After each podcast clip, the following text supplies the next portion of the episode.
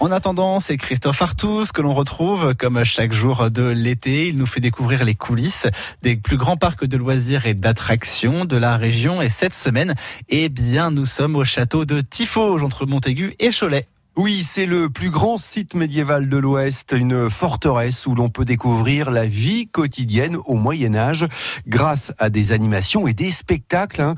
Des spectacles, il y en a trois par jour, dont la légende des chevaliers, des chevaliers à cheval qui s'affrontent lors d'un tournoi. C'est très spectaculaire.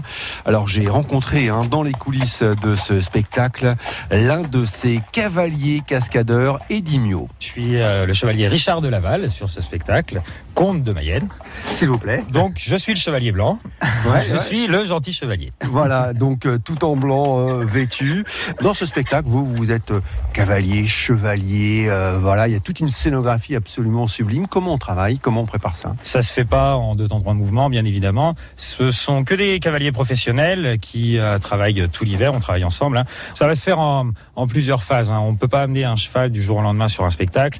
Il va vraiment falloir le désensibiliser à, à tout ce qu'on va croiser sur un spectacle. C'est-à-dire que ce soit du drapeau jusqu'aux gens à pied qui vont manipuler des lances ou ce genre de choses, les habitués à la musique, les habitués au bruit que vont faire les lances qui se cassent les unes sur les autres, enfin sur les boucliers. Lors des joutes. Lors des joutes, exactement. Voilà, la quintaine, euh, les, les, foulards au sol, tout ce genre de choses. Quoi. On passe vraiment beaucoup, beaucoup de temps de désensibilisation. Il faut instaurer une complicité avec le cheval, à qui vous demandez quand même de combattre. Hein. Je pense que sans complicité, c'est pas possible. Euh, ce qu'il faut, c'est que le cheval il ait confiance en nous, parce que du coup, euh, comme vous l'avez vu, il y a plein de moments où, euh, j'ai envie de dire, on ne touche quasiment à rien, on laisse faire son travail. Et si nous, on n'a pas confiance en lui, déjà d'une, il n'aura pas confiance en nous, et vice-versa. Il faut imaginer, hein, c'est une scène particulière, hein, puisque euh, c'est la reconstitution d'un tournoi médiéval avec des tribunes en bois, hein, véritablement. On est en, immersion un peu. Hein. Ah, complètement. Je pense que le, le, but aussi de ce château, c'est de faire en sorte que quand le public arrive, il se retrouve vraiment dans un contexte historique médiéval. On fait vraiment tout ce qu'il faut pour que le, le visiteur arrive et se, se plonge dans l'ambiance du médiéval. C'est chouette hein, de pouvoir euh, jouer un chevalier comme ça. Oh, bah, c'est le rêve de tout enfant, je pense.